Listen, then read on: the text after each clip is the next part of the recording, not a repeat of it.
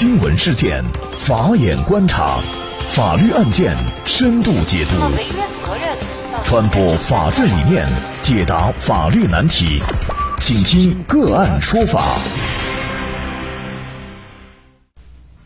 大家好，感谢收听个案说法，我是方红。今天呢，我们跟大家来关注：男子替亡故女友供养父母，准岳父车祸身亡，保险公司因其非亲生拒赔偿。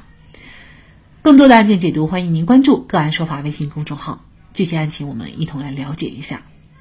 二零一七年九月十三号晚，成都市大邑县城市绿洲小区发生了一起交通事故，一辆轿车冲上了人行道。将推行自行车至此的王正昌撞倒在地以后，又猛烈撞向小区外墙及消防设施。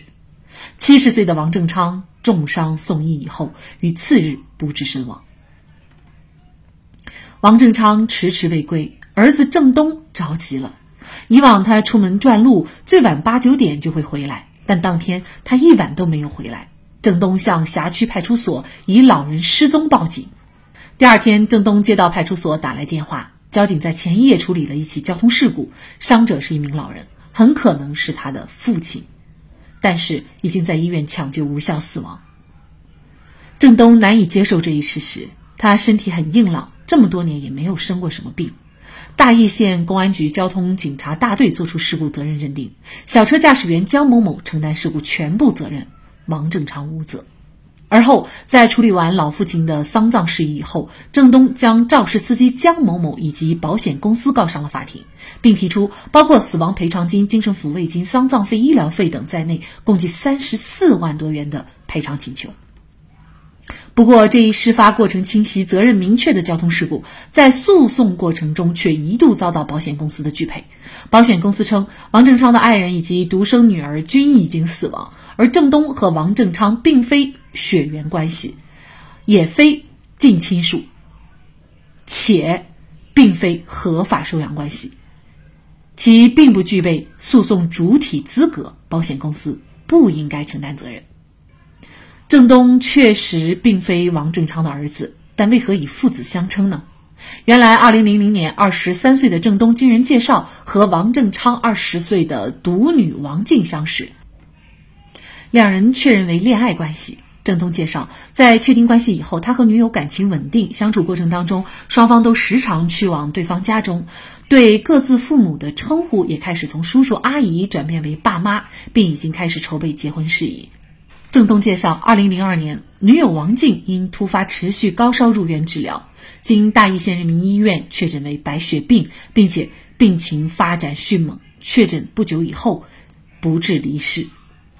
王静是家中独女，彼时她的母亲刘建琴已经年过五十，在家中做裁缝；父亲王正昌在大邑一个煤矿厂上班，即将退休。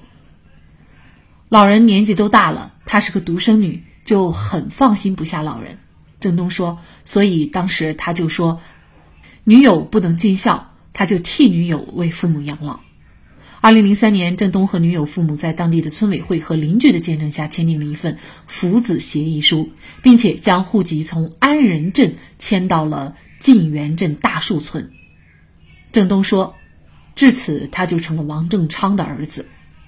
而后，郑东承担起了他对两位老人的供养责任，三人居住在一起，共同生活，以父子、母子相称。郑东介绍，母亲刘建琴是女友去世以后的二零零四年因肝癌晚期去世的。当时对于我父亲和我的打击都是很大的。直到二零零五年自己结婚成家，大家的情绪才算缓过来。结婚以后，郑东自己在家里开启了桶装水送水店，父亲呢也从煤矿厂退了休。老人怕他经济周转不过来，还将大半的退休金都给了自己。梁玉彪是王正昌多年的邻居，也是郑东所述的父子协议书的见证人。他介绍，郑东为人老实，多年来确与王正昌生活在一起，并且一直都没有外出务工。他们是同一屋檐下生活了十八年，同一锅里吃饭。两个老人的后事也都是他办的。在两位老人无子女的情况下，而郑东又尽了主要的抚养义务，为何最终却分不得老人的？交通事故死亡赔偿金和精神损害抚慰金呢？就这相关的法律问题，今天我们就邀请北京畅信律师事务所合伙人、执行主任、中国法律年鉴二零二零年度侵权责任法优秀律师苏宁和我们一起来聊一下。苏律师您好。哎，您好，主持人好，大家好。嗯，非常感谢苏律师。那么这个案件当中啊。郑东是否具有死亡赔偿金和精神损害抚慰金的赔偿请求权，就成为这个案件的一个庭审的焦点了。通常情况下，这个法律规定，比如说交通事故当中的这个死亡赔偿金，还有精神损害抚慰金，哪些人才有权获得呢？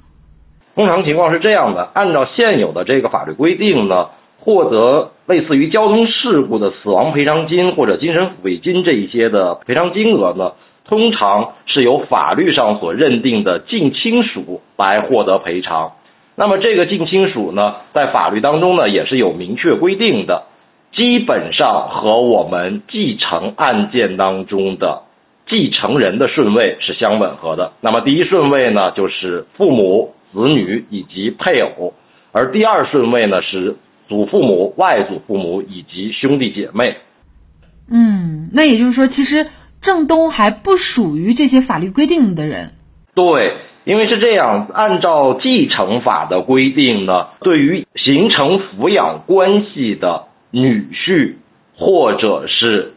儿媳，是具有一定的这获得这个遗产的资格的。但是在这个案件当中，比较特殊的是。郑东和他的所谓的爱人其实没有举办婚礼，其实还是处于一个未婚的状态，所以说这个情况呢，也和我们一般继承法上的规定呢是不太相同的。但是呢，在情理上，我们会看到郑东他却是一个非常尽职尽责、很孝顺的一个打引号的女婿啊，因为他对这个老人家呀，就像对自己的亲生父亲一一样，可能有一些亲儿子都没有对自己的父亲那么好啊，尽了这么多的义务，但是最终呢，法律上似乎呢。又不保护这样的行为，那显然也就伤了像郑东这样好心人或者有好品德的人的心啊。本案当中，郑东是否就真的没有办法获得老人的死亡赔偿金和精神损害抚慰金了呢？呃，那倒也不一定，因为从这个法律规定上来讲，虽然说就目前来讲没有特别明确的法律规则来确定。郑东本人的享有主张死亡赔偿金等相关费用的这样的一个权利，但是就像刚才主持人所讲的，郑东的本人从我们道德的品质来讲，具有非常优良品质的这样的一个个人。那么，所以在这种情况之下，除了我们的明确的法律规则之外，就民法而言，还是有民法原则可以去进行适用的。那么就本案来说的话呢，我认为根据民法的公序良俗的这样的一个民法大原则，也是可以在一定程度上对于振东的这个主张进行相应的这个支持与维护的。您所指的这个原则，具体是指民法的哪一项的相应原则呢？除了法律条文之外，再往上的一层框架当中呢，我们有所谓的公序良俗啊。包括这个公平正义呀，等等等等，这个叫做法律原则，这个就是一种框架性的一种大的大的方向。那么在这种情况之下呢，如果说穷尽法律规则之后，当人的权利仍然得不到救济的话，那么我们可以依据这一大原则，也是可以赋予当事人相应的赔偿权利的主体资格的。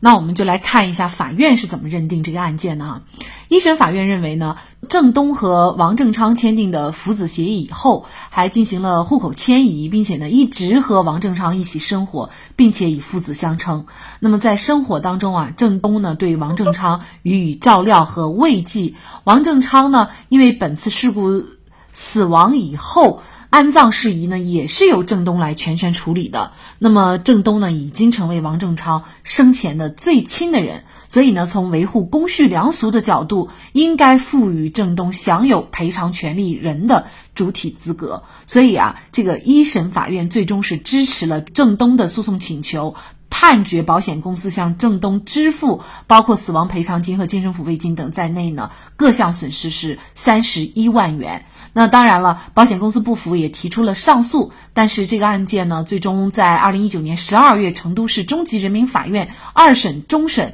那么依然是维持了一审的原判啊。法律最终呢是通过民法当中的一些原则性的规定来适用到了这个案件当中。那么这样的一个结果呢，其实呢也是保护了像郑东这样的对老人尽了主要的呃赡养义务的。这样的人，那么就在昨天，也就是十二月三十号，最高法也召开了新闻发布会，发布了贯彻实施民法典、全面完成司法解释清理和首批司法解释工作。那么据了解呢，这其中当中啊，就有关于婚姻家庭还有继承编的一些亮点。比如说呢，其中就明确了遗产无人继承又无人受遗赠的情况下，如果有继承人以外对被继承人抚养较多或者依靠被继承人抚养的，应当分给适当的遗产。那么，呃，这样的一个呃解释，可能如果用在本案当中呢，也是对郑东比较有利的啊。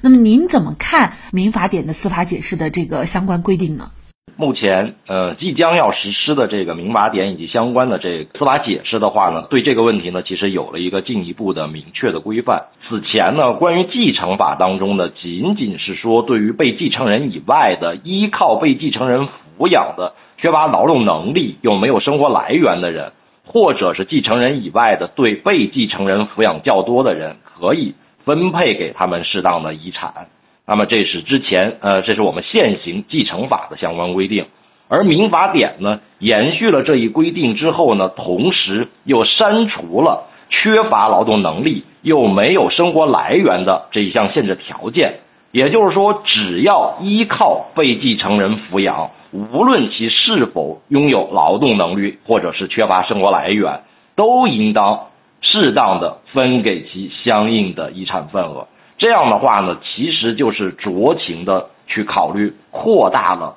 分得遗产的这个主体范围，也就是在进一步的去保护在个性条件下，所谓个性条件呢，就是这种个例，就是类似于像本案当中的这种个例，郑东这样的当事人，他们可以依据明确的法律获得相应的这个权利主张，因为。按照我们现有的法律来说的话呢，由于法律当中没有特别明确的规定，这个就需要司法机关充分的去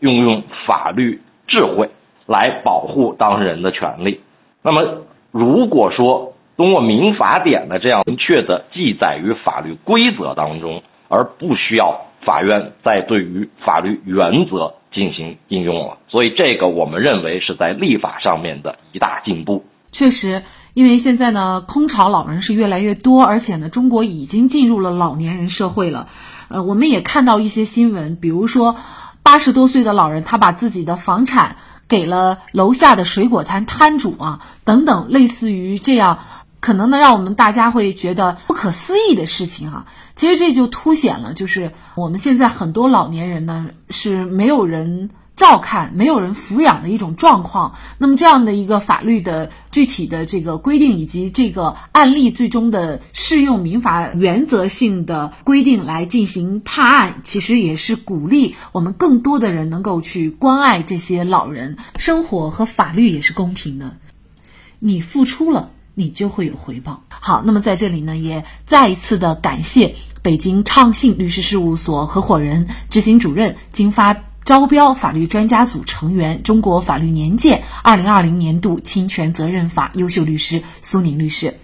那更多的案件解读以及呢我们的线上视频讲法内容呢，欢迎大家关注我们“个案说法”的微信公众号。另外，您有一些法律问题需要咨询，都欢迎您添加幺五九七四八二七四六七这部手机号的微信号向我们进行咨询，我们会将您的问题转给我们专业资深的律师进行解答。好，感谢您的收听，我们下期节目再见。